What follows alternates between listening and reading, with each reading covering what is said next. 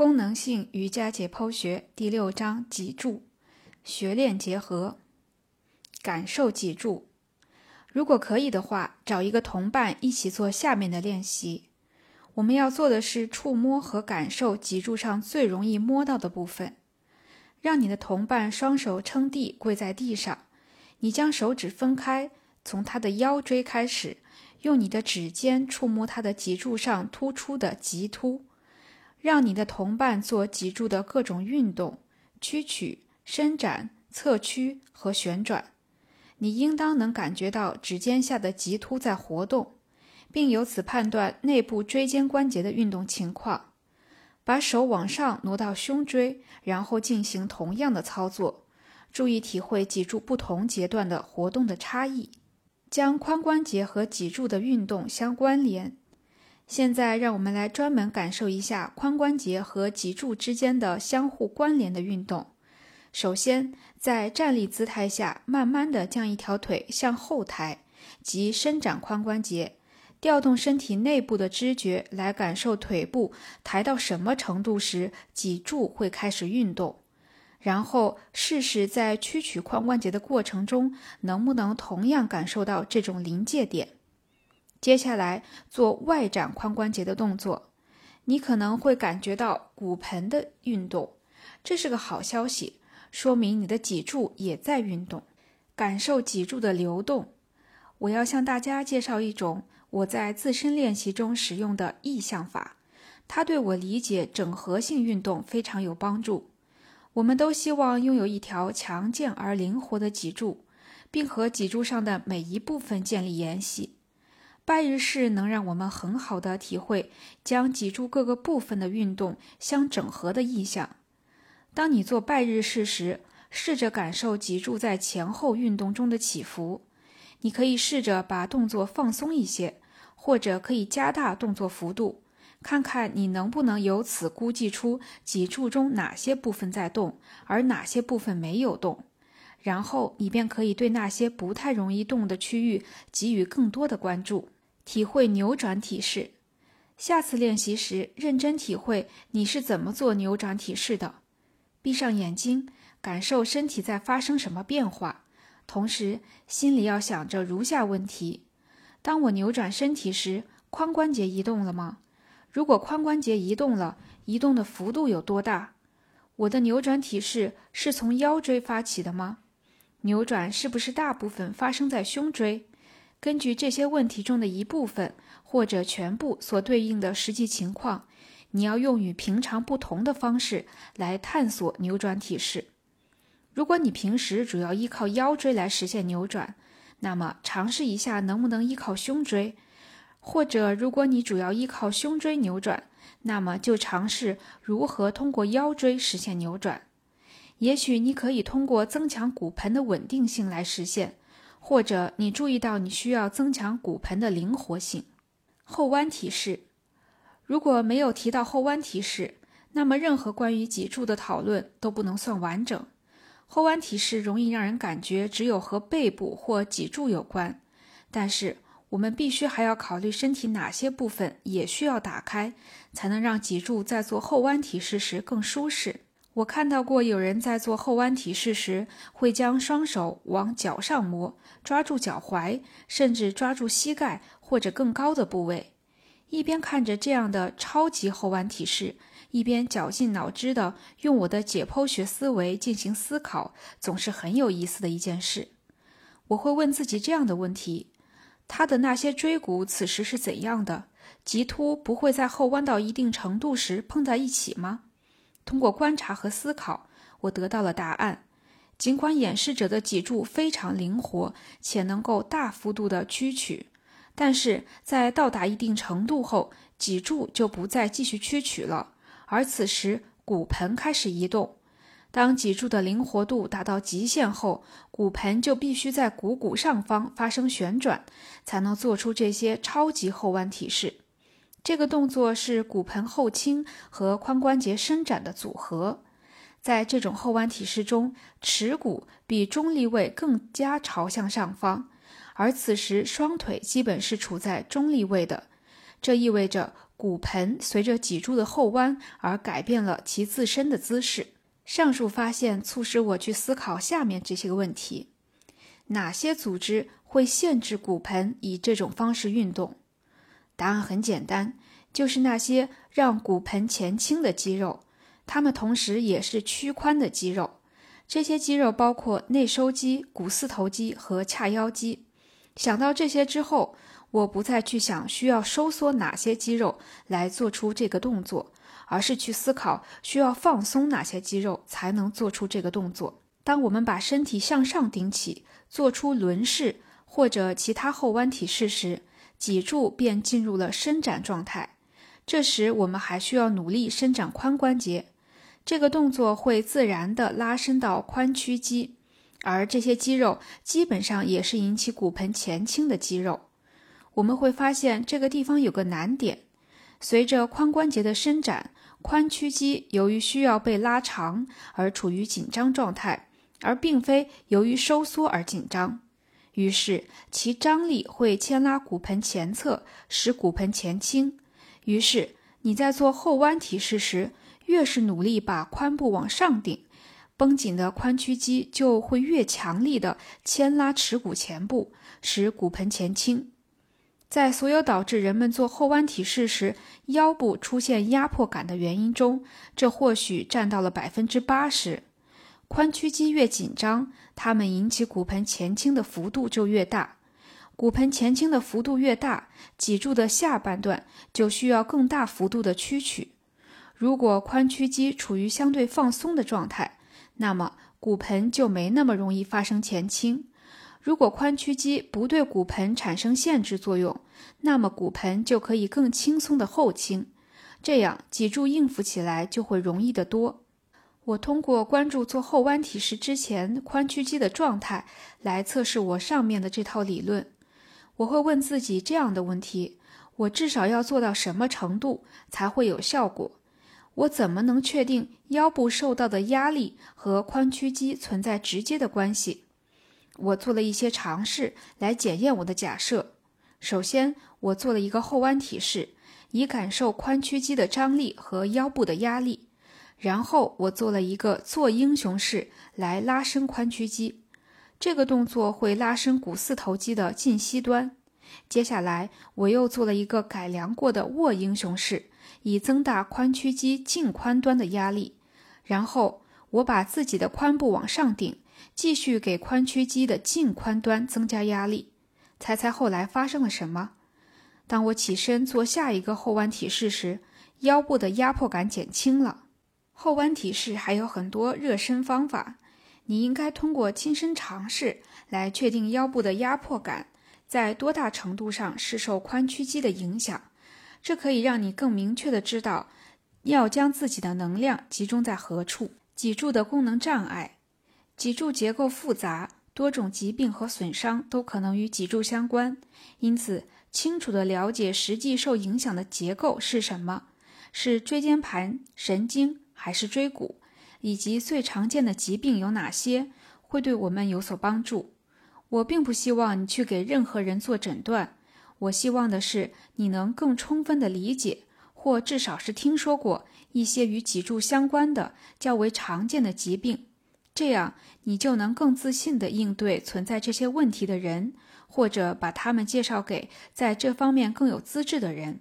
椎间盘功能障碍，在上文中我们已经讨论过椎间盘膨出、突出和破裂的情况。一般而言，脊柱屈曲会给脊柱前部施加更大的压力，进而使椎间盘受到压力，使内部的液体被向后推挤，并从本来就脆弱的一侧被挤出。因此，过度向前弓背屈曲脊柱会加重椎间盘突出，或引发更多问题。在瑜伽练习中，要想针对每一个人需要做什么给出具体的建议是很困难的。首先要做的是花些时间来对存在这些问题的人做一个有效的评估。对存在椎间盘问题的练习者，我通常会让他们保持脊柱伸直，我甚至会让他们增大腰部的曲度，并在做前屈体式时前屈幅度小一些。我发现后弯提示可以缓解脊柱前部的疼痛，所以我可能会给这些练习者设计一个练习序列，其中包含简单的后弯提示。如果某位练习者曾接受过椎骨融合术，我会尽量避免让他们做先向一个方向大幅度移动，再向另一个方向移动的提示，因为这样的来回运动会让融合处上方和下方的椎骨承受较大的压力。坐骨神经痛，坐骨神经痛常与椎间盘问题和腰部疼痛有关。患者可能感到臀部或腿部后侧疼痛，疼痛通常有两种来源。首先，坐骨神经痛可能源自脊柱问题。如果有某个结构，比如某块骨或者椎间盘压迫到了神经根，那么患者就会出现坐骨神经痛。假如是这种情况，患者就会在坐骨神经经过的某处，包括臀部和腿部后侧，出现疼痛或其他异常的感觉。其次，坐骨神经痛也可能源于梨状肌，位于臀部股骨的六块深层外旋肌之一。如果梨状肌紧张并压迫到坐骨神经，它也会使臀部和腿部后侧产生疼痛或其他异常感觉。针对以上两种病因，坐骨神经痛有两种截然不同的应对方案：一种是要恢复脊柱的平衡性，另一种是要设法放松臀部的软组织，尤其是梨状肌。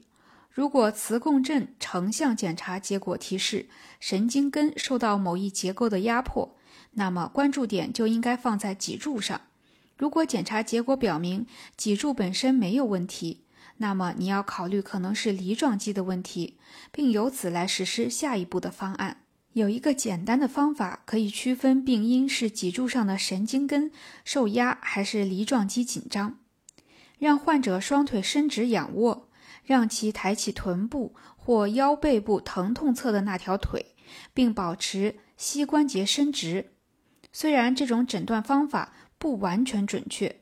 不过，那些脊柱存在神经根受压的患者，通常只能把腿抬离地面三十到六十厘米的高度。在抬腿时，坐骨神经会被牵拉。如果某块骨或者椎间盘压迫了神经，那么患者在把腿抬到这个高度时，就会感到尖锐的疼痛。如果是这种情况，那么你可以试着让患者重塑腰椎的曲度。如果患者可以把腿抬到超过六十厘米的高度，且没有明显的不适感，那么压迫更有可能来自于梨状肌。这种情况下，练习鸽子式或者其他拉伸梨状肌的体式是比较合适的。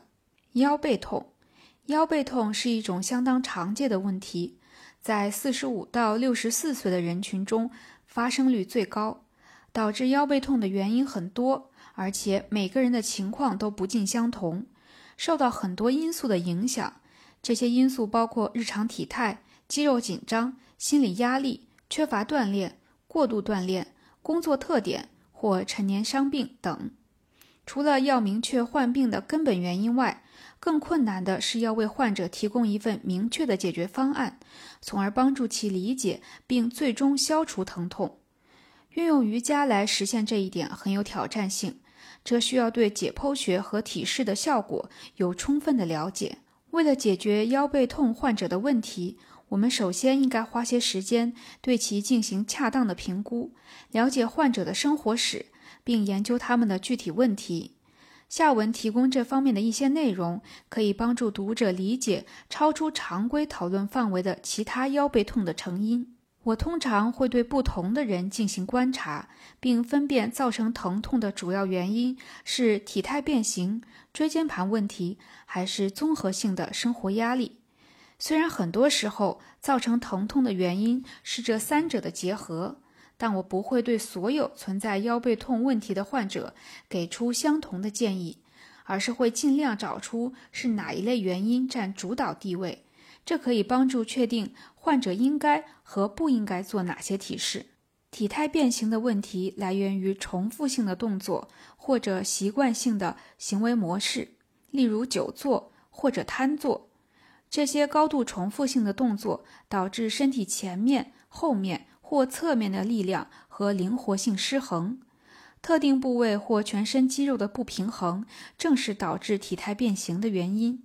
相应的问题包括脊柱侧凸、双腿不等长、骨盆不平、一侧旋前或旋后，以及由髋屈肌紧张导致的脊柱明显前凸。腰背部疼痛的人常常会被建议去强化核心肌群的力量，特别是腹横肌的力量。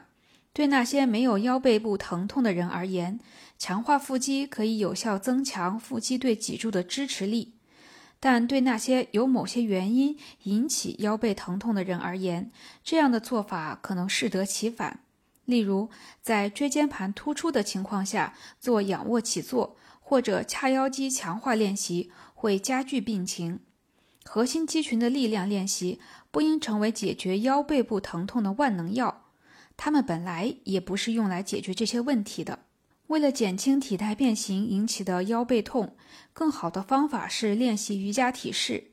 因为这可以帮助全身实现力量与灵活性的平衡。我给存在腰背痛的人提的最多的建议是重塑腰椎的曲度、拉伸髋屈肌和更多的练习后弯体式。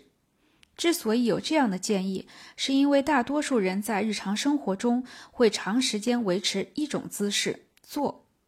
数小时的坐姿常常会导致髋屈肌紧张，还会导致脊柱前部受到压迫，而后者会导致腰椎的曲度变小，最终可能引发椎间盘突出。所以，经常久坐的人需要注重放松身体前侧的组织。那些做后弯体式时身体看上去就像咖啡桌一样僵硬的练习者，就属于这类人。他们的表现反映出身体前侧的组织可以变得多么紧张，活动受限可以达到何种程度。这些练习者可以从靠着长枕做被动的有辅助的后弯体式开始练习。另一些人或许可以练习更高难度的体式，比如骆驼式和轮式，具体取决于他们的整体健康状况和力量水平。